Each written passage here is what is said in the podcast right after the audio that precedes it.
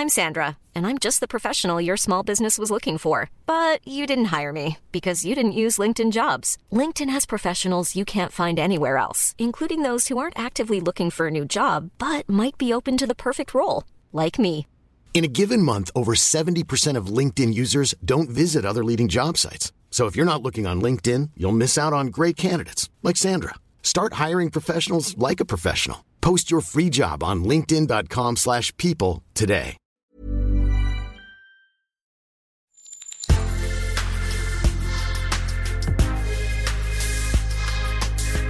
Mais avant l'épisode, j'aimerais vous rappeler que notre premier sponsor, c'est vous. Pour faire thune, vous savez qu'on a besoin de thunes. Ça prend du temps, du travail de montage, de journalisme.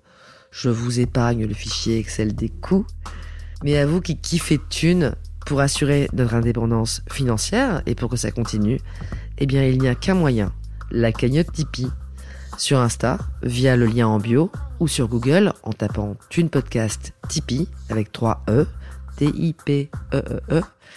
Vous êtes déjà nombreuses, nombreux, mais on espère que vous le serez encore plus. Pour que Thune continue, je compte sur vous.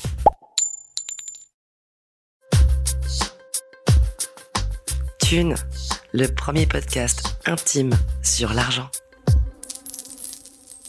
Donc le rapport à l'argent, c'est c'est quand même quelque chose qui est très virtuel chez nous quand même, hein. enfin dans la vie religieuse. hein. Parce que la plupart d'entre nous, il y en a peu qui ont travaillé avant, et donc ils ne font pas le sens du travail et de la valeur de l'argent.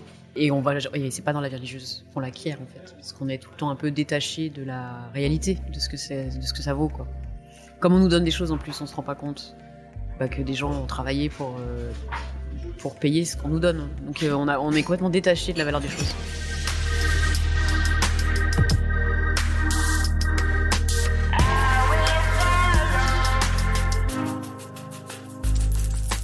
En vérité, je vous le dis, je vous le confesse, je ne crois pas en Dieu. Mais je fais partie de ces gens qui pour autant ne jugent pas ceux qui ont des convictions différentes des miennes. Pire, ça m'interroge et ça m'intéresse. Sœur Jeanne-Marie est entrée il y a 25 ans dans la congrégation des Sœurs apostoliques de Saint-Jean. Et elle a donc fait vœu de pauvreté en prenant l'habit dans cet ordre mendiant.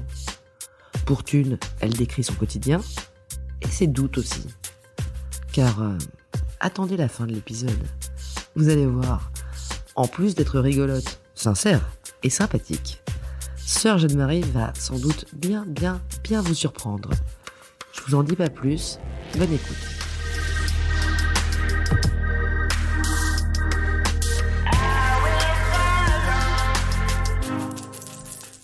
Aujourd'hui, on va parler d'argent avec Sœur Jeanne-Marie.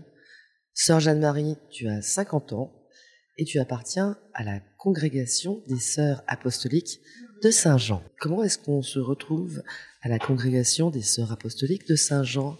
T'as grandi où? T'es né où? Alors, je suis née dans, l'Aisne, à Soissons, dans une famille euh, chrétienne euh, pratiquante, mais sans plus. On n'a jamais pratiqué euh, en dehors de l'église et de, de l'aumônerie, euh, du caté. On, on faisait rien de spécial à la maison. Mais quand même, euh, c'était important. Enfin, ça faisait partie de, notre éducation, vraiment, profondément. Et puis, on fréquentait pas du tout la vie religieuse. On n'avait pas du tout de contact avec des religieux, des bonnes sœurs, des moines ou des couvents. Et j'ai découvert cet aspect-là de la vie chrétienne par le scoutisme. J'ai commencé à 16 ans en province, on était à Tours et ça a été génial, avec des aventures vachement sympas et puis surtout la découverte d'une fraternité entre jeunes, avec des jeunes motivés, sympas, chrétiens. Et puis après j'ai commencé mes études euh, à Paris, Euh, j'ai fait des Études d'architecture. Donc euh, des études géniales. Euh, j'ai pris mon temps pour le faire parce que je parce que je trouvais ça génial. Donc j'ai huit ans d'études quand même euh, qui normalement se font en cinq ans. Et c'était un milieu très mélangé avec des gens de tous tous styles. Donc je me suis beaucoup amusée à être la cateau de service de l'école et à arriver à la cafette avec des bouquins du pape, à raconter ce que je faisais les week-ends en partant en pèlerinage et tout ça. Et en fait c'était très sympa. Alors attends juste un point. Tes parents ils faisaient quoi? On est d'une famille euh, aisée quand même. Enfin, euh, on n'a pas forcément toujours été aisé. Mais papa était ingénieur et directeur d'entreprise, et maman était professeure de sciences nat au collège. Bourgeoisie de province quoi. Voilà. Et donc ils ont payé tes études? Oui, mais enfin à l'époque ça coûtait rien. Les études Vive la France, hein. c'était 2000 francs d'inscription. Et... et puis je travaillais un petit peu. J'ai j'ai travaillé en parallèle euh, les dernières années de mes études, surtout en agence euh, des monuments historiques. Bon, j'ai une enfance normale, enfin une jeunesse. euh, j'ai voilà, j'ai eu des petits copains, je sortais, euh, j'aimais danser. euh. Mais il y avait cet appel profond d'une vie euh, toute donnée, de pouvoir aimer avec un cœur euh, donné à tous, quoi. Et que à un moment donné, je me suis dit, mais en fait, un mec me suffira pas. il y a que Jésus qui peut vraiment remplir mon cœur, quoi. Ça a été très long comme discernement. Bah, c'est pas facile comme décision. Non, non, enfin, c'est pas une décision évidente non, du tout à aucun. Non, puis il y avait comme cette attraction. Ah bah, puis j'ai découvert voilà cette communauté de sœurs qui était euh, jolie jolie. Euh, Pour de vrai et pour de vrai. Euh, Moi, je les vois toujours. Je vois toujours des vieilles dames quand je vois des sœurs. Ah non, mais justement, c'est ça le, le truc de notre communauté, c'est que on est quand même, on est né en 84. La communauté, la congrégation est née. Elle est en... née en 84, en 1984. Et donc, tu connaissais certaines nanas qui étaient euh, dans cette communauté. Ouais. Tu les voyais donc euh, avoir commencé une vie de religieuse. Tu les fréquentais. Tu voyais bien Mm. comment ça se passait de l'intérieur éventuellement. Ouais. Et à un moment, tu t'es dit, je passe le pas, quoi. À un moment, je me suis dit, en fait, c'est ça, c'est ça mon bonheur, quoi. C'est ça ma joie. J'ai envie d'être heureuse comme elles ont l'air d'être heureuses et. Et bosser dans un cabinet d'archi, euh, bon, bah non, en fait. Bah, euh, je vais offrir ça à Jésus et puis il se débrouillera avec, quoi. Enfin, bon, c'est sûr, c'est un sacrifice. Mais il y avait quelque chose d'une vraie joie de cette euh, communion intime avec le Christ, en fait. Et puis dans une vie fraternelle euh, qui avait l'air vraiment sympa. Ça faisait sérieux et en même temps joyeux. Donc il y avait quelque chose de, de très attirant, quoi.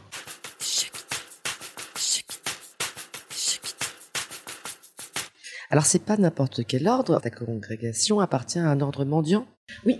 Est-ce qu'on peut faire un peu le point sur ce que c'est Oui. qu'un ordre mendiant? Alors c'est une expression un peu compliquée. Ça date de- de- depuis le début de l'Église. Donc au départ c'était euh, bah, des- surtout des vierges qui se consacraient entièrement au Christ, qui vivaient tout seuls ou avec d'autres femmes euh, comme des veuves.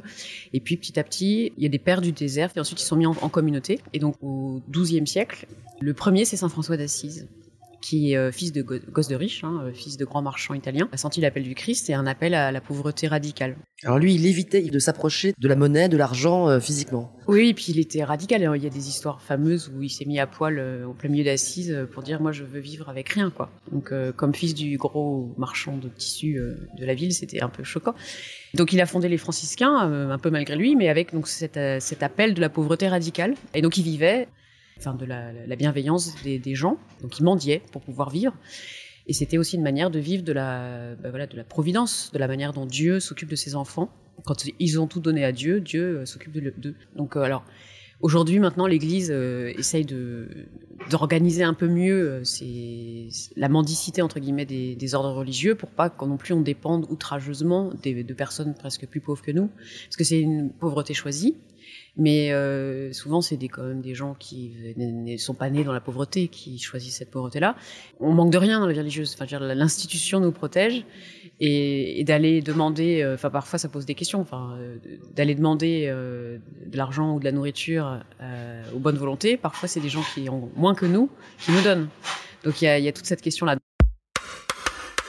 Et aujourd'hui, notre communauté, donc on est une famille religieuse avec plusieurs congrégations. Donc il y a les frères de Saint-Jean, les sœurs contemplatives et nous, les sœurs apostoliques. On a aussi des, laïcs rattachés à la communauté.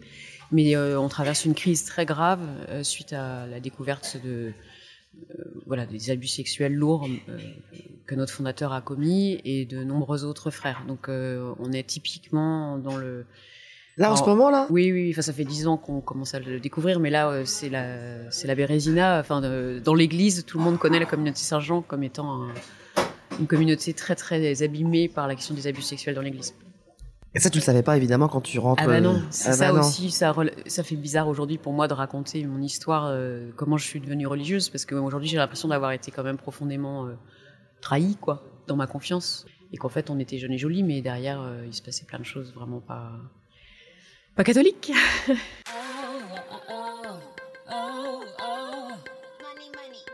Quand tu rentres dans les ordres, Mm. comment ça se passe concrètement? On fait pas le grand saut tout de suite au niveau financier parce que il y a quand même l'Église est sage et donc avant de faire euh, profession perpétuelle, donc de décider de s'engager à vie, ça prend environ 6, 7, 8 ans, ça dépend.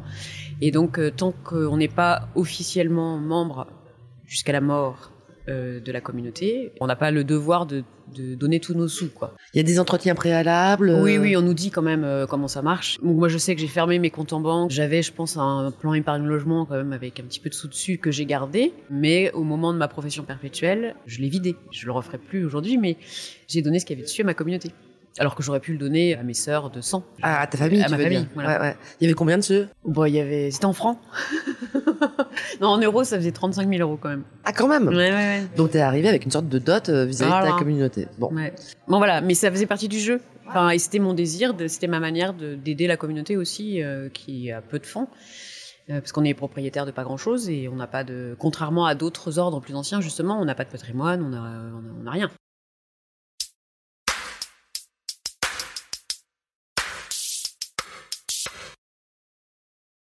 Alors cette communauté physiquement, elle est où?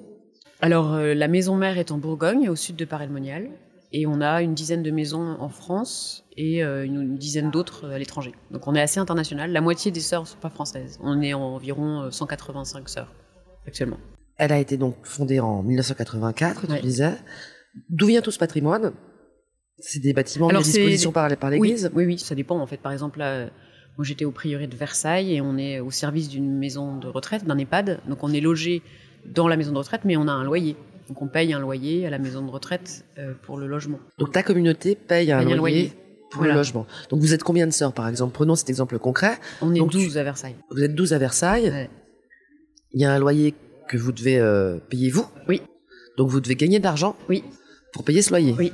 Eh ben, on a quand même des indemnités de nos missions. C'est-à-dire que ce qui est un peu bizarre, c'est que c'est la maison de retraite qui nous donne une indemnité pour le travail qu'on fait dans la maison de retraite et on, et on lui paye quand même un loyer. C'est comme un sponsor ou un C'est partenariat un quoi. contrat en fait, en Ouais. disant bah voilà pour les financements, euh, le, la- le diocèse prend en charge deux, euh, par exemple, deux euh, sécurités sociales de sœurs, euh, donnera des indemnités pour telle mission, et puis nous, euh, voilà, en échange de, de la mission et de la présence religieuse et euh, de l'animation pastorale qu'on fait. Donc ça, ça varie beaucoup selon les lieux.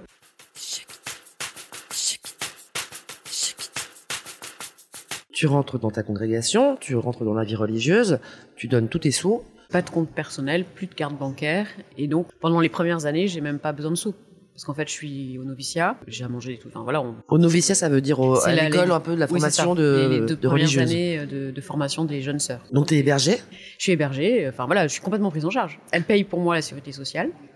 T'as des vêtements J'ai religieux. Oui. Alors euh, au tout début, on a une bonne vieille jupe et un, et un petit pull, et puis après on prend l'habit. Au bout d'un an et quelques, et quelques, et puis au bout de trois ans, après bah, trois ans après être rentré, en gros en général, on, on fait nos premiers vœux, les vœux temporaires, et là on prend l'habit complet euh, des sœurs. euh, voilà. Pendant trois ans, t'es stagiaire en quelque sorte. On vit dans l'obéissance, donc voilà, on, on apprend la vie des religieuses. Les sœurs voient si on, on est aussi euh, adaptable, en tout cas, si elles sentent qu'on a notre place dans la Tu peux te communauté. faire refuser. Oui. Doit C'est comme euh, dans un mariage. Ouais, mais ça doit être libres. terrible. Ça doit être Oui, terrible. oui, oui, c'est terrible. J'ai des sœurs pour qui c'est arrivé, euh, où ça, ça se passe pas. C'est pas toujours facile. Dans les, tous les cas, c'est délicat. Bah, t'as fermé tes comptes, t'as tout abandonné, Oui. t'as éventuellement donné tous tes sous à la congrégation. Normalement, on évite. Enfin, on demande aux sœurs d'être prudentes maintenant, parce qu'il y a eu justement des, des- des générosités un peu emballées, quoi. Où euh, du coup, euh, quand la sœur s'en va, bah, elle se retrouve sans rien et Elle a tout juste, abandonné voilà. et voilà. ouais. Les gens euh, dont t'es proche dans cette congrégation, ceux que t'as rencontrés, en France en tout cas, c'est des gens qui sont issus d'un milieu plutôt homogène. C'est des gens qui ont des parcours similaires au tien ou il y a vraiment de tout? Globalement, c'est quand même euh, des filles de bonne famille qui n'ont pas forcément beaucoup de sous, mais qui sont quand même d'une certaine éducation et d'un certain milieu social. On rentre pas sans le bac déjà, parce qu'on veut pas, euh, justement, comme une sécurité. On veut pas non plus que la vie religieuse devienne un, refuge. Voilà, les filles paumées rentrent dans la vie religieuse en se disant c'est la sécurité, quoi. Enfin, je suis nourrie, logée, blanchie, euh, c'est cool. Bon, ça arrive peu, hein, parce qu'il faut quand même le vouloir de vivre cette vie. Donc, euh, on leur demande euh, par sécurité et justement par euh, éducation humaine en fait, qu'elles aient au moins une licence, enfin qu'elles aient quand même fait un peu d'études pour s'être ouvert les yeux sur le monde. Et Voilà. qu'elles aient travaillé? Pas forcément, non. Non. Non. Donc le rapport à l'argent, c'est quand même quelque chose qui est très virtuel chez nous quand même, hein. enfin dans la vie religieuse. hein. Parce que la plupart d'entre nous, il y en a peu qui ont travaillé avant, et donc ils ne font pas le sens du travail et de la valeur de l'argent. Et on va, c'est pas dans la religieuse qu'on l'acquiert en fait, parce qu'on est tout le temps un peu détaché de la réalité, de ce que de ce que ça vaut quoi. Comme on nous donne des choses en plus, on se rend pas compte bah, que des gens ont travaillé pour euh, pour payer ce qu'on nous donne. Donc euh, on est complètement détaché de la valeur des choses. Donc quelque part, c'est beau, mais en même temps, concrètement parlant, au niveau du bon sens et du sens commun, ça peut être handicapant. Si on n'a pas eu la chance de- d'être éduqué aussi, euh, et puis d'avoir un peu eu d'expérience avant de rentrer, c'est pas forcément dans la vie religieuse qu'on se rend compte combien ça coûte, quoi, et combien c'est cher. Les choses sont chères, et combien les gens dans le monde euh, peinent pour euh, boucler les fins de mois, alors que nous, on est logés, nourris, blanchis. Alors on a fait vœu de pauvreté, mais en fait, on, a, on a un rapport à l'argent qui est désincarné.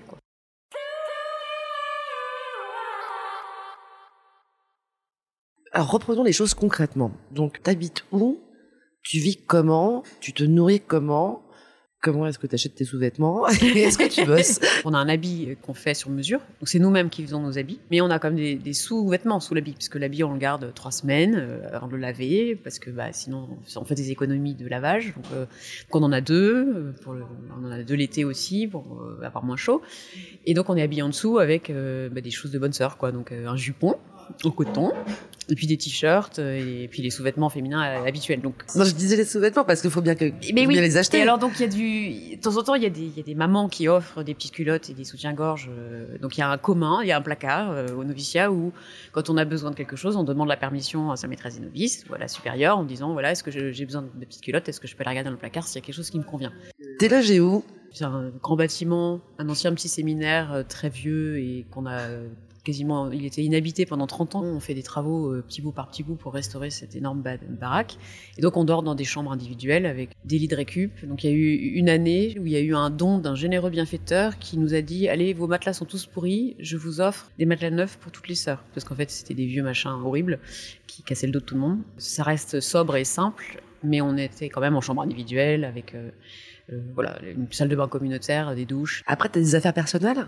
Oui, on a les affaires personnelles. On apprend à vivre dans la sobriété, donc à avoir euh, pas trop d'affaires. Et donc ça fait partie des, des usages du noviciat que de, de voir avec la maîtresse des novices euh, une fois ou deux dans les deux années de formation, regarder nos placards si tout va bien, quoi. Enfin, si on n'a pas trop de trucs, euh, si Faut pas avoir trop de trucs.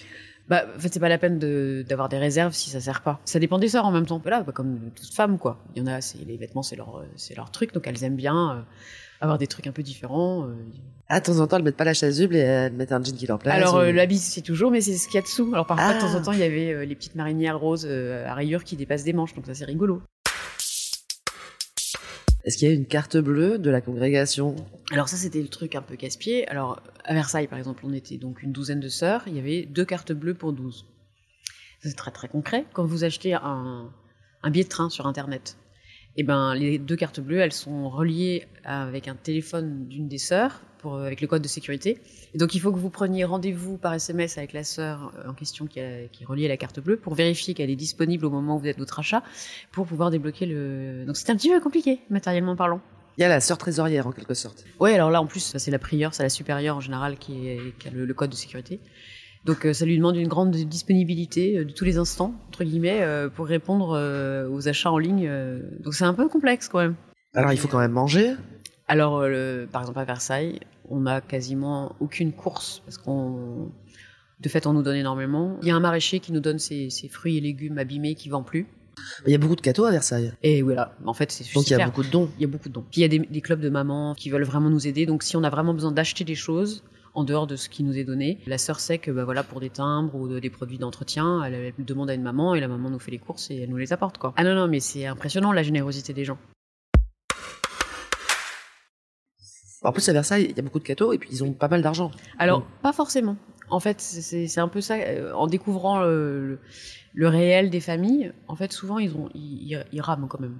Ah ouais? Pas forcément les, en tout cas, c'est pas forcément les plus riches qui nous donnent. Ah ouais? C'est très, très intéressant. Les gens les plus généreux, c'est ceux qui ont aussi des difficultés matérielles, parce qu'ils partagent. Ils, ils savent partager quoi. C'est très sidérant. En tout cas, moi, j'ai pas beaucoup fréquenté de gens très riches de Versailles. S'il y en a, ils nous fréquentent pas. Ils donnent plutôt des sous les gens ou ils donnent des choses en Alors, euh, matériel? les deux. Les deux. Et puis notre congrégation euh, fait partie de la fondation des monastères qui permettent de, de faire rentrer des dons avec les, les, les défiscalisations. Donc ça, ça nous aide aussi beaucoup. Il y a quand même beaucoup de gens qui trouvent que c'est quand même très intéressant de défiscaliser. Mais en même temps, cet argent-là, il peut pas aller n'importe où. C'est-à-dire qu'il est forcément euh, adressé pour des choses très spécifiques et donc ça irait pas, par exemple, pour la vie courante. Enfin, il y a des donc pour les, les sœurs qui font le budget là, c'est- un peu complexe. Donc on est dans un ordre mendiant et il y a des sœurs qui font le budget. Ah bah oui, mais on a même un qu'on appelle ça? Ah oui, vous avez un expert comptable. Un- ouais, en Une fait. validation des comptes. euh, Oui, oui, oui. Parce ouais. qu'en fait, c'est très très complexe. Donc il y a, il y a éventuellement euh, des sœurs qui euh, étaient rentrées dans une vie de dénuement et qui passent leur temps à manier de la thune. Oui.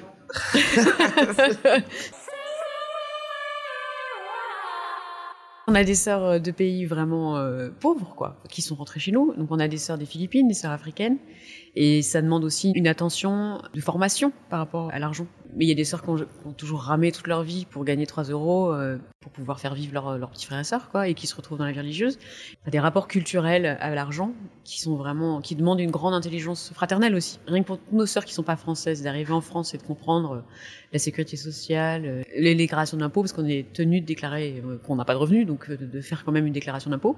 Donc on a des, des, des circuits de sœurs euh, relais dans les maisons pour euh, rappeler Pour aux expliquer sœurs, tout pour ça. expliquer tout ça. Enfin, maintenant on se rend compte qu'en fait il faut au maximum que les sœurs se prennent en charge elles-mêmes pour faire toutes ces démarches, parce que pendant très longtemps c'était la sœur relais qui faisait plus ou moins tout pour les sœurs.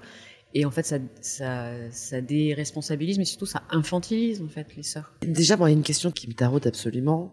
Tu rentres dans les ordres avec un bel idéal de générosité, Mm. mais a priori, t'as rien dans les mains et t'as plus rien quand tu rentres. Mm. Quand tu croises quelqu'un de pauvre Mm. dans la rue, dans la vie, tu peux rien lui donner. Non, je lui donne mon sourire. Dans le budget, quand on fait le budget annuel euh, d'un- d'une maison, il y a un- toujours un pourcentage qui est prévu pour les aumônes. À Versailles, euh, ça faisait pas beaucoup, mais on donnait, je pense, tr- 300 euros par an à des associations euh, qu'on choisissait ensemble. Donc on décidait, bah voilà, on va donner euh, 150 euros à une association pour les enfants, je sais pas trop où. Voilà, donc ça m'empêche pas d'avoir, surtout quand on porte un habit religieux dans les rues de Paris, par exemple. En fait, on est dans un rapport très personnel avec les pauvres. Enfin, les pauvres nous, ad- nous adressent la parole directement. Ils vous voient. Ils nous voient.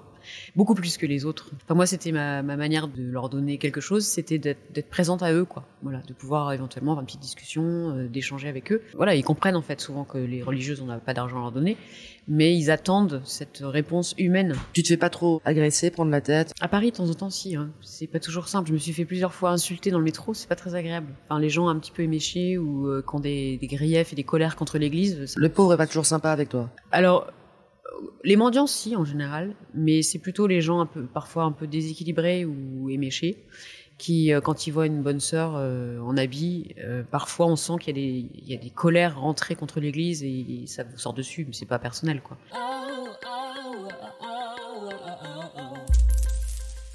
Alors, est-ce que tu bosses? Alors oui, mais on bosse pas comme salarié en général. Il y a peu d'entre nous, alors on est en train d'y réfléchir parce que bah, avec les, les situa- la situation aussi économique générale, les gens, c'est plus difficile pour tout le monde, donc il faut aussi que nous, on, on apprenne à... Parce qu'on était dans l'idéal de euh, le Seigneur pourvoira, quoi. euh, mais on se rend compte qu'en fait, c'est pas si simple que ça, et ni juste de vivre au crochet, entre guillemets, des gens, et que c'est normal d'avoir un salaire pour... euh, Enfin, au moins une indemnité pour le travail qu'on qu'on donne. Donc, euh, de plus en plus, on commence à faire comprendre aux, aux diocèses, aux paroisses, bah, qu'on a peut-être besoin d'un peu plus d'argent. L'Église vous donne des subsides? Oui.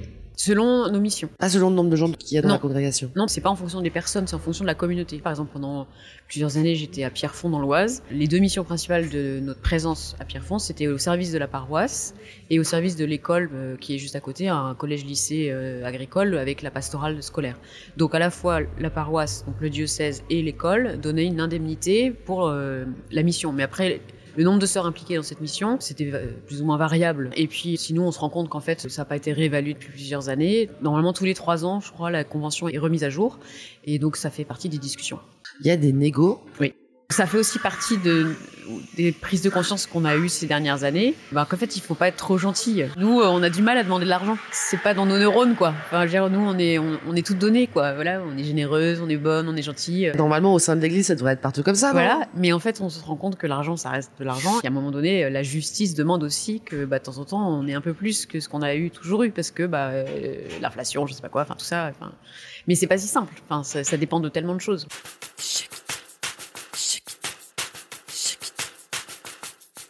C'est quoi le travail, les, les- missions dont tu parles? C'est déjà une présence de vie religieuse, c'est-à-dire euh, le témoignage d'une communauté qui prie et qui est disponible. Pour les gens, quoi. Pour Si on gens. vient toquer à votre porte, il y a y, a des bonnes sœurs là. Voilà, voilà. Donc tout ce qui est euh, catéchisme, euh, accompagnement des enfants de cœur. euh, aumônerie de jeunes. Et puis alors en EHPAD, j'imagine, il y a Bah voilà, travail ça auprès des petits vieux. Bah, exactement, on les, on, on les visite, on leur propose des conférences spirituelles, on les accompagne à la messe. Mais c'est vraiment toujours orienté vers le culte, hein, vers l'église. Ah bah oui, oui. On a quand même quelques sœurs qui sont professeurs de théologie, qui ont un vrai job, donc on a quelques sœurs comme ça qui sont salariées, enseignantes à l'université. Mais c'est exceptionnel. Est-ce que dans l'église, les mecs et les nanas gèrent autant et pareillement l'argent? Non.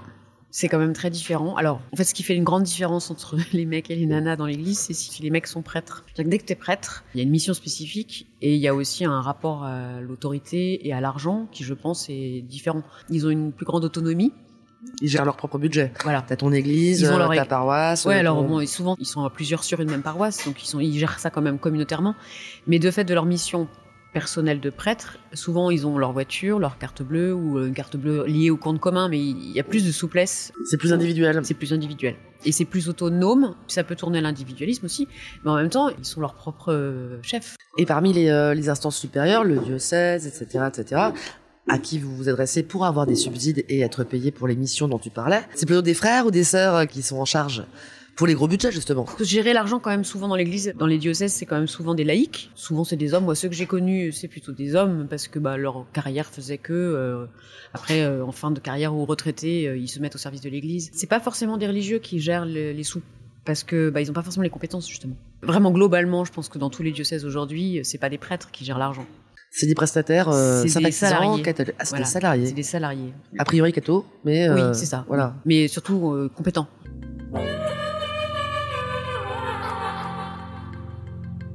Alors il y a un truc qui étonne énormément. On parle de la richesse de l'Église, on va au Vatican, on est époustouflé, euh, parfois on les allume pour leurs frasques, et puis à l'autre bout de la- d'une chaîne, on tombe sur euh, toi, tes sœurs, des petites cellules monastiques dénuées de tout ornement, Mm. des chasubles usées et des vieux matelas. Euh, Qu'est-ce qui s'est passé entre les deux? Euh, Qu'est-ce que, Comment ça marche? C'est un débat récent. Là. La semaine dernière, là, il y a eu un complément d'enquête sur la question de l'accompagnement des victimes dans l'Église. Le parti pris, me semble, de l'émission, c'était que l'Église est radin, en gros, et qu'elle a plein de sous et qu'elle donne, le- elle veut donner le minimum aux victimes pour pour pas avoir à trop dépenser, parce que mais qu'en fait, elle a En plein d'argent. compensation des crimes qui ont été commis. Voilà. Et qu'en fait, il y aurait plein d'argent dans les caisses de l'Église de France. Bon, ça se discute. Moi, j'en sais rien. Ce que mon expérience à moi, c'est quand même que tout le monde racle les fonds de tiroir et que euh, peut-être qu'il y a des grandes réserves, euh, voilà, mais que globalement, on roule pas sur l'or nulle part et que pour avoir fréquenté de près, euh, voilà, une paroisse de l'Oise, on sait très bien, on est quand même content que finalement il y ait une séparation de l'Église et de l'État parce que globalement, c'est l'État qui s'occupe de l'entretien des églises, c'est l'État qui entretient les bâtiments, les monuments historiques. Donc Ouais. euh, ça, c'est un avantage quand même pour euh, l'Église institution de pas avoir. Toi, tous les, tous les interlocuteurs auxquels tu as, pu avoir affaire, et la- les gens de ta communauté religieuse, euh, ta communauté en- au sens large, t'as vu personne qui avait un peu des oursins dans les poches ou, ou pas de différentiel entre des, des- des façons de vivre ou des niveaux de vie ou des façons de dépenser l'argent? Si, en fait, quand même. Euh, concrètement, rien qu'entre nos frères et nous, c'est peut-être les, les différences de base et caricaturales entre hommes et femmes, mais euh, il y a beaucoup plus de gadgets informatiques chez nos frères que chez nous, par exemple. Ouais. les téléphones super top, euh, les ordinateurs de pointe. euh, alors que Toi, t'avais pas de euh, portable? bah, j'ai pas eu de portable pendant très longtemps. Puis euh, avec la mission apostolique aujourd'hui, si vous voulez être en contact avec des jeunes, vous êtes obligé d'avoir WhatsApp, quoi. Donc euh, il y a deux ans, je vivais dans un foyer d'étudiantes pour ma première année de thèse, et donc là les pères m'ont dit non ma soeur là votre euh, votre neuf touches là c'est fini là, faut passer à un smartphone. donc voilà, donc j'ai pris le moins cher qui là m'agace profondément parce qu'il met littéralement une minute à s'ouvrir euh, pour T'as avoir fait WhatsApp. exprès prendre le moins cher? Oui. Bah parce que je voulais pas que ça coûte trop cher. Enfin donc on fait tout. En fait on a le. Tu penses tout le temps tu- oui. En fait, tu penses tout le temps tout à temps, ça. tout le temps. Tu penses toujours à prendre le, mo- le Oui. truc le moins cher qui Ou va alors, coûter le moins euh, cher à ta communauté. Oui, il y a toujours la réaction intérieure de se dire euh, alors attention le prix quoi. Ah ouais. Toujours. Il y a même un frein à la base quoi, à l'achat. Mais si par exemple quelqu'un de très riche voulait te payer un truc super, Mm. je dis n'importe quoi, un sac Louis Vuitton, euh, une bon un manteau hyper, Ouais, ouais. hyper canon euh, et chaud, euh, est-ce que tu, tu peux accepter ou est-ce que tu vas te dire waouh qu'est-ce que Bah alors, c'est pas par exemple, mon pour le sac Louis Vuitton, euh, comme religieuse, c'est pas un truc euh, qui va qui va avec. Oui, tu pourrais pas grand faire grand chose. Je vais pas le porter Non. parce que c'est un contre-témoignage en fait. Ouais. Euh, parce qu'en en fait, c'est pas seulement une vie de pauvreté, c'est aussi un témoignage de sobriété. Moi, c'est ça que je trouve intéressant aussi. C'est un exemple qu'on peut vivre heureux avec peu. Et qu'on n'a pas besoin d'être dans l'abondance matérielle pour, euh, pour être heureux. T'as l'impression que ça te rend plus heureux Oui, cette sobriété ça, ça, ça me libère d'un poids, d'un surplus matériel. Mais après, je sais qu'on n'a pas, on n'est pas obligé de vivre la vie religieuse pour vivre ça. La vie religieuse aime témoigner de ça, mais euh, on peut vivre cette sobriété en dehors de la vie religieuse, heureusement. Quoi. Toi, tu trouves que c'est un encombrement, en fait, le, luxe, éventuellement Le débordement de luxe. Ce que je trouve intéressant aussi, euh, donc je suis architecte de formation, donc la qualité, le beau m'interpelle. touche, ouais. Et donc, dans le luxe, là, j'avais notamment une amie, une ancienne religieuse, qui s'est mise à travailler le cuir, et, en fait, elle a réalisé qu'en fait, elle aimerait trop travailler pour Chanel, Hermès et tout ça. Et elle avait un cas de conscience, quoi, en disant, mais quand même, euh, travailler dans le luxe à ce niveau-là. Et en fait, on a réfléchi ensemble en se disant, mais c'est aussi au service de la beauté, de la qualité, de la féminité, et que ça, on en a besoin dans le monde, quoi. Donc il y a une manière de travailler pour le luxe aussi, ou dans le luxe. Enfin, moi, travailler pour des choses d'une immense qualité, ça me va très bien. Après, c'est, il y a quand même le rapport à qui achète tout ça. Bon, voilà, mais ça, c'est une autre question. Mais personnellement, pour moi, avoir des belles choses, c'est pas forcément contraire, en tout cas, à la sobriété. Par contre, bah, je vais pas avoir comme religieuse un sac Vuitton, parce que là, ça n'a pas de sens. Mais reconnaître la beauté d'un artisanat de qualité, pour moi, ça c'est très cohérent avec euh, ma foi. Est-ce qu'on prend des vacances quand on est religieuse? Bonne question. Théoriquement, on dit on part, on part pas en vacances. Enfin, on n'a pas de vacances, mais on a quand même des changements de rythme. Donc on part en repos ou euh, en retraite, et après on part en famille. Et quand on est en famille euh, au bord de la mer, ça ressemble quand même fortement à des, à des vacances. Donc on part en vacances, oui. Faut, on va pas se raconter des histoires. Mais c'est pas des vacances, on va pas aller au Club Med, quoi. Alors j'imagine qu'il y a des moments de fête, puisqu'il y a des fêtes religieuses. Est-ce qu'il y a des dépenses particulières, des luxes justement, lors de ces fêtes-là? Alors parfois, on peut euh, organiser des pèlerinages un peu euh, genre, euh, on va à Rome. Donc ça, c'est le luxe, là. Je sais plus, une année, les formatrices ont emmené euh, les jeunes professes en pèlerinage à Rome. Et du coup, ça fait un peu fête, parce que forcément... Bah, tu visites Rome, tu quoi. Visites Rome, voilà. À Noël, vous devez vous taper un mongolton quand même, non? Je sais pas. Oui, alors qu'on fait nous-mêmes. Hein, donc, mmh. mais après, de fait, on a le sens de la fête. C'est très important d'avoir des repas spécifiques. on sort le bon vin, on fait un super ah oui, Carrément. Ah bah oui, quand même, oui. Ah ouais Ah oui, oui donc sobriété, mais bon, c'est pas non plus à cesse dénuement. Ah non, non, non, la sobriété, j'allais dire heureuse. Voilà, la sobriété régulé. C'est-à-dire qu'il y a des jours avec, des jours sans. Mais les jours avec, on est, bah, c'est légitime, quoi. Est-ce qu'il y a des jours où tu as éprouvé du manque? Justement, oui, euh, oui, quand même. Oui, oui. Mais bon, après, c'est jamais. Euh, quand c'est du manque au niveau matériel, c'est gérable. Pour moi, ça n'a pas été le plus difficile, mais j'ai pas non plus vécu dans les lieux les plus difficiles. On a un prieuré au fond de la, enfin, fond de la Guinée-Conakry, et là, les, conditions matérielles des sœurs, apparemment, d'après ce que les sœurs qui ont habité là-bas m'ont dit, c'était quand même plus régulière de courant, internet intermittent, l'eau intermittent, euh, tu fais la cuisine sur le feu parce que tu n'as plus de gaz, c'est très spartiate. Donc là, il y, a des conditions matérielles qui peuvent être vraiment très difficiles. Et donc je pense qu'il y a des fois où, cette pauvreté-là, elle, elle, est, elle mord, quoi. Elle est, plus difficile à porter. Mais ce qui est le plus difficile pour moi, c'était plutôt la pauvreté euh, euh, fraternelle, enfin affective. Quand il y a des quand il y a des tensions dans les relations et que tu peux un peu isolé ou euh, oui et que tu es coincé avec tes sœurs voilà et qu'il y a des il y a des non-dits il y a des atmosphères de gêne et de, pesantes ou euh, ça c'est plus dur que tout ah, que toute privation matérielle. Oui oui oui, oui. tu avais parlé d'un truc que j'avais trouvé très intéressant.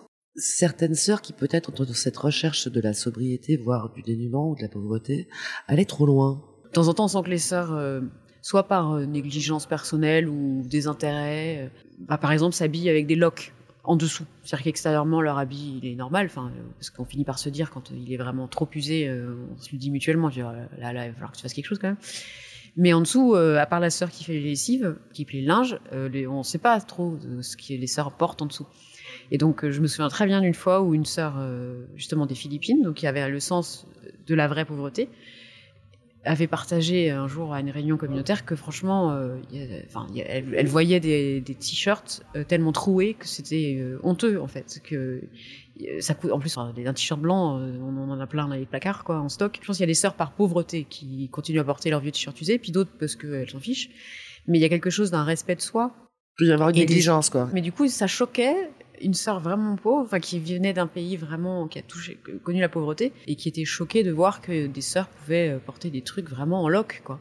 En fait, la question du soin, je pense que c'est une, question qui, c'est un lieu où on peut peut-être mesurer notre rapport à la pauvreté. C'est-à-dire quand les, les, gens vraiment qui ont un sens de la valeur des choses, ils prennent soin des choses qu'ils ont et ils prennent soin d'eux-mêmes.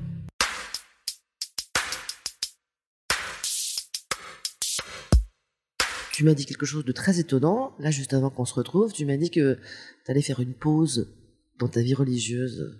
Alors, apparemment, on peut faire des demandes et dire, voilà, je m'arrête un peu. Oui. Euh, le droit canonique nous offre cette possibilité que pour des raisons graves et importantes, on puisse euh, demander une sorte de, recul vis-à-vis de notre vie communautaire et fraternelle pour un temps. C'était trois ans jusqu'à il, y a peu, et là le pape François a autorisé que ça puisse durer cinq ans maximum. Donc c'est ce qu'on appelle une exclostration. C'est un mot très barbare, sortie du cloître. Donc ça fait 25 ans que tu es euh, dans la communauté. Et là, tu vis en communauté, communauté, que tu pries, que tu vis euh, par les subsides donnés grâce aux missions que tu effectues pour la communauté, que euh, quand tu vois une carte bleue, c'est celle de la communauté, que tu n'as pas d'argent à toi. Non. Hein, Rien. Rien. T'as pas de compte en banque, toujours pas? Alors maintenant, si, mais depuis trois semaines, quoi. Depuis trois semaines, voilà. On y vient. Qu'est-ce qui se passe? Qu'est-ce que tu vas faire? Jeanne-Marie Je t'appelle plus sœur Jeanne-Marie, t'es en pause. Alors oui, je suis quand même toujours religieuse, hein. mais c'est sûr, je ne porte plus l'habit. Et j'ai demandé donc ces trois ans de recul qui me laissent toujours le statut de religieuse. Donc euh, les sœurs euh, veillent quand même à ce que je ne manque de rien. elles n'ont pas non plus des tonnes d'argent, hein. puis on est quand même quelques-unes dans mon cas comme moi. Et donc j'ai, je leur ai dit, j'ai besoin de, travailler justement, de retrouver une autonomie financière et moi-même quoi. Financièrement, t'as pas de chômage, hein, évidemment, euh, puisque t'as rien cotisé. Mm. Tu n'as pas vraiment de CV. Enfin, tu as un CV un peu, si t'en as un, mais il est en termes d'expérience professionnelle, il est très spécifique. Oui. C'est mon problème actuel là. Il faut que je le réécrive et il faut que j'arrive à traduire mes compétences acquises pendant mes 25 ans de vie religieuse en mots professionnels. Et puis, euh, comme je cherche quand même un travail dans le milieu de l'architecture, mais en fait, mon, expérience, elle, elle, date il y a 25 ans. Donc Ils vont bien rigoler à Pôle emploi. J'ai rendez-vous lundi prochain.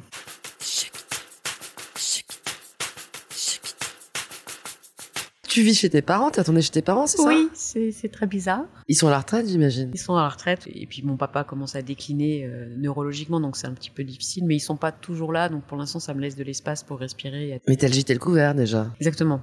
J'ai dit aux sœurs, mon plan, c'est d'être autonome financièrement en septembre prochain. Donc on est en janvier là. Et donc d'ici là, elle me donne un petit pécule mensuel. C'est quoi C'est quelques centaines d'euros Oui, c'est déjà pas mal. Ta maman t'a acheté des habits Oui, et puis euh, j'ai une copine qui a justement à Versailles qui, qui a trouvé aussi, il y a des, il y a des magasins de, seconde main ou d'un peu de troc, donc euh, elle m'a trouvé plein de trucs. Ce pull-là, c'est une friperie à Boulard-Saint-Michel. Il y avait illustré trois pulls pour 15 euh, euros. Tu serais prête à accepter n'importe quel boulot? Alors oui et non parce qu'en fait j'ai quand même plusieurs diplômes d'un certain niveau et donc j'ai pas non plus envie de, de sous-travailler. Mais pour l'instant j'atterris, je découvre ma nouvelle euh, ma nouvelle vie donc la banque, ma carte bancaire à mon nom, inscrite à Pôle Emploi, inscrite à la PEC où j'ai toutes ces démarches-là à faire. Tu aurais pu demander le RSA. En fait, je pense que niveau, comme je suis toujours euh, religieuse, je crois qu'on s'est engagé, il me semble, c'est assez flou, mais à ne pas demander trop d'aide de l'État. je sens bien que tu trouves que c'est pas clean. Bah non, je sais. En fait, je sais pas, parce que, euh, enfin, je manque de rien en fait matériellement, parce que j'ai la chance d'avoir une famille qui est derrière moi et les sœurs m'ont ont accepté ce que j'ai demandé. Donc euh, en vivant pauvrement euh, et simplement, là j'ai de quoi vivre euh, et de me retourner. Et j'ai suffisamment d'expérience. Je suis architecte de formation, un diplôme voilà réel, une licence d'histoire de l'art, un master en théologie morale, énormément d'expérience de enfin dans la vie religieuse, mais quand même euh, de, management quoi, et de, de, je parle anglais couramment. Tu devrais pas faire serveuse éventuellement ou euh, bah, si vraiment je trouve rien euh, et que je m'ennuie comme un rat mort dans un mois, voilà, je pense que j'aurais besoin d'une activité pour pas tourner en rond et devenir chèvre. Mais là, j'espère pouvoir avoir un stage bientôt dans, dans le milieu de l'architecture. Est-ce que tu penses que ça va t'apprendre des choses justement sur le rapport à l'argent et au bien-être ou au mal-être financier, cette expérience de Ah bah c'est sûr, c'est sûr. Mais c'est tous les jours là. Quand euh, je vais faire mes courses là euh, pour acheter, euh, je sais pas, du jambon, du machin, du truc. Enfin, tu vois, je, je, suis ah oui, que tu remise jamais au quotidien devant le supermarché quoi. Donc maman m'a donné ses cartes de réduction Monoprix. Euh, elle m'a dit oui, ce qu'il fallait acheter les légumes les moins chers sur le marché. Parce qu'en plus dans le quartier ici là, dans le 15e, c'est quand même assez cher quoi. Faut quand même être un peu rusé euh, parce que si on fait pas attention, ça passe du simple au double en fait selon ce qu'on achète. Et tu vas tu vas te payer un appart à toi? Alors quand j'attends d'avoir un travail. En fait, ça dépendra du travail. Tu t'imagines avoir une vie euh, classique de, de, personnes qui qui bossent et qui En fait, j'ai besoin de, de retrouver cette vie-là pour pouvoir ensuite décider si je, je reviens dans ma communauté ou si je quitte la vie religieuse. Donc j'ai deux ans et demi pour, euh, pour ça. Mais pour l'instant, mon premier objectif, c'est de justement de retrouver cette autonomie personnelle, de gagner des sous et d'être responsable de les dépenser ou de les gagner, et de les gagner. Pourquoi c'est pourquoi c'est si important? Parce que j'avais eu l'impression d'avoir été infantilisée sur pas mal de domaines. Je pense que je peux tout à fait euh, subvenir à mes propres besoins, enfin euh, que je suis suffisamment euh, droite dans mes bottes. Pour toi, travailler, gagner de l'argent, c'est être libre? En fait, ouais. Parce que tu fais ce que tu veux de ton argent. Alors que dans la vie religieuse, tu fais rien du tout de ce que tu veux de peu d'argent que tu as. Tu es obligé de rendre compte sur tes moindres centimes dépensés. Bah, l'idée, c'est que tu as donné ta vie entière à Dieu. Oui, oui, mais il y a un moment donné où ça peut être un carcan, en tout cas la manière dont, on dont moi je l'ai ressenti. Hein. Pour moi, là, je commence, à je commence à ressentir un poids du fait d'avoir à rendre compte de tout, même si c'est légitime et normal. Il y avait aussi une manière de savoir que peut-être on allait me chipoter sur euh, telle dépense. Vous, vous pouvez pas aller au cinéma ou, euh, enfin, si vous avez besoin de faire quelque chose qui sort un peu de l'ordinaire, il faut pouvoir le justifier. Et éventuellement, on peut te dire non. Oui. Ou on peut me reprocher d'avoir fait cette dépense. On m'a déjà fait comprendre que euh, je, dépensais trop d'argent pour mes repas à l'université, alors que bah, parce que j'avais au moins quatre repas par semaine euh, à l'université, mais en gros, ça faisait que 60 euros par mois. Et ben, vu l'échelle de dépenses euh, communautaires, c'était beaucoup trop par rapport aux autres, puisque les autres n'avaient aucune de ces dépenses-là. Donc euh, bon, en soi, c'est rien en fait. 60 euros de, de bouffe euh, par mois, pour un mois, c'est pas non plus la mer à boire quand tu manges au moins quatre fois par semaine hors de ta communauté. Mais pour les sœurs, c'était trop. Enfin voilà, donc il y avait, il y a comme un, alors c'est normal, hein, mais c'est peut-être aussi bah, parce que ça, ça résonne avec plein d'autres de mes questions et d'un moment dans ma vie où j'ai besoin de pouvoir aussi refaire des choix. Je me suis peut-être sentie un petit peu enfermée. Est-ce que tu kiffes aujourd'hui, là, c'est très nouveau, quand tu dépenses des sous, quand tu t'achètes des trucs? En tout cas, une, une, certaine excitation, parce que je me souviens quand j'ai eu ma carte bancaire, là, j'étais là, yes C'était vraiment... Euh, soudain, je sais pas, j'avais l'impression d'avoir un, sésame. Alors en même temps, euh, c'est des sous. Qui... Oui, c'est des sous qui viennent en plus des religieuses. Voilà, ça. Donc, euh, faut quand même que je fasse attention à ce que je dépense. Donc là, je sais que la fin du mois arrive et que j'ai, voilà, il va falloir quand même que je vérifie que tout ce que j'ai dépensé rentre quand même euh, dans mon budget, même si j'ai dépensé beaucoup plus d'argent que ce que j'avais prévu pour un mois parce que là, bah, il fallait que je me rhabille, donc j'ai quand même fait un peu plus de de défense de, de fringues que je, je, ferai les mois prochains. Donc tout ça, ça va, je pense, se rééquilibrer. Mais il va falloir que j'ai en tête un peu euh, par semaine combien je peux dépenser. Euh, enfin, que je me fasse mon petit budget perso pour vérifier que je suis dans les clous. Donc, euh, mais en même temps, ça, ça m'amuse. Non, c'est un peu excitant. Là même, je me des petites ballerines chez un chinois à 12 euros. je trouve ça j'avais pas de chaussures de fille, quoi. Donc voilà, euh, je me suis acheté des collants. Euh, ça fait, c'était mes premiers pantalons en 24 ans, et là c'est mes premières jupes euh, en 24 ans. Enfin, j'avais pas remis des chaussures de fille avec collants depuis 24 ans là. Donc j'ai, c'est quand même des expériences un peu bizarres. Est-ce que gagner de l'argent, éventuellement pouvoir retrouver bah, une vie normale à cet égard, avec ces luxes, ces plaisirs, ces craquages, et parfois ces petits moments radins aussi qu'on a tous. Est-ce que tu crois que ça pourrait cogner avec ta spiritualité, ton engagement ta foi? Non, franchement, je pense que ça fait partie de... En tout cas pour moi aujourd'hui, de mon désir de me retrouver en écho avec le monde réel, de mieux comprendre aussi euh, certaines euh, problématiques du monde d'aujourd'hui, quoi, euh, dont j'étais coupée, protégée. Tu penses que c'est pas contradictoire avec ton engagement religieux? Non, non, non.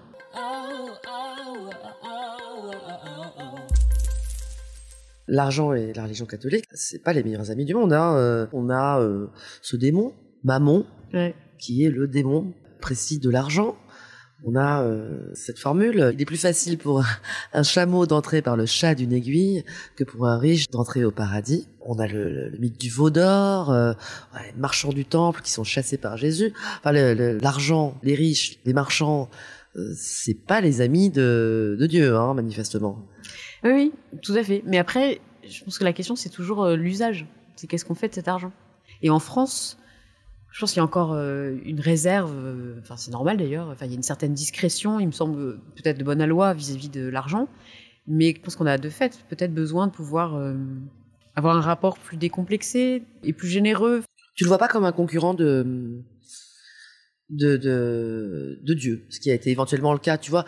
Il y a cette idée que s'il y a un démon spécifique pour l'argent, c'est peut-être parce que Dieu est omniprésent, omniscient, omnipotent, et que bah, sans la vie spirituelle, l'argent peut être considéré comme étant exactement la même chose. Oui, il est partout, euh, il circule partout, il donne énormément de pouvoir, il connaît toutes les histoires. Oui, puis c'est- On- c'est- on peut je les pense voir que en c'est une des grandes tentations, mais qu'il y a une manière, de, tout, toujours dans la manière de gérer. Comment est-ce qu'on gère? Est-ce qu'on gère en bon père de famille? Est-ce qu'on gère euh, en générosité? Est-ce qu'on euh, on peut pas faire sans en fait? Et c'est là où c'est aussi très intéressant, c'est que dans la vie religieuse, on fait votre pauvreté en ayant l'impression globalement qu'on se détache de l'argent, mais finalement on est encore, on est aussi obsédé par l'argent. parce On y que- pense tout le temps. On y pense tout le temps, parce qu'on fait hyper attention à pas dépenser, à faire attention à tout ce qu'on a dépensé, et, et on devient radin. Enfin, on peut devenir très très facilement radin. Et en fait, c'est omniprésent quand même. Toi, tu t'es, t'as vu des petits trucs où tu t'es dit, non, là, on, Ah non mais complètement. Mais tout là, on est radin, quoi. Ah non mais complètement. Ah ouais. Et puis euh, en plus radin, du coup, ça veut dire qu'on n'a pas confiance non plus dans la providence. Parce que je crois en la multiplication de la générosité. Enfin, quand tu donnes, d'autres donnent, et en fait, le Seigneur te rend au centuple. Enfin, je l'ai vécu 15 000 fois.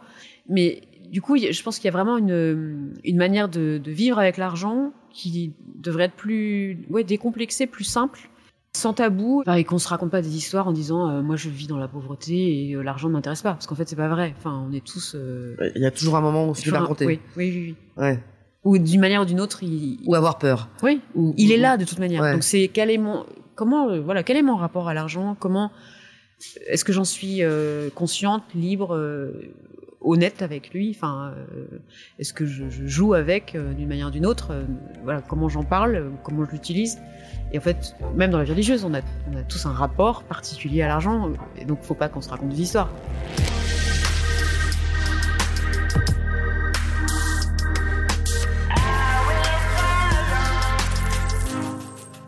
Voilà, c'est fini. Vous avez écouté Thune, un podcast de Laurence Velli et Anna Borel. Cet entretien a été réalisé par Anna Borel. La post-production en est assurée par Jean-Paul David sur une musique toujours d'Emma Bixon. Si vous pensez que vous avez une histoire particulière par rapport à l'argent, ou si vous voulez nous faire part de vos commentaires, vos critiques, vos envies, n'hésitez pas à nous contacter sur les réseaux sociaux. À très bientôt.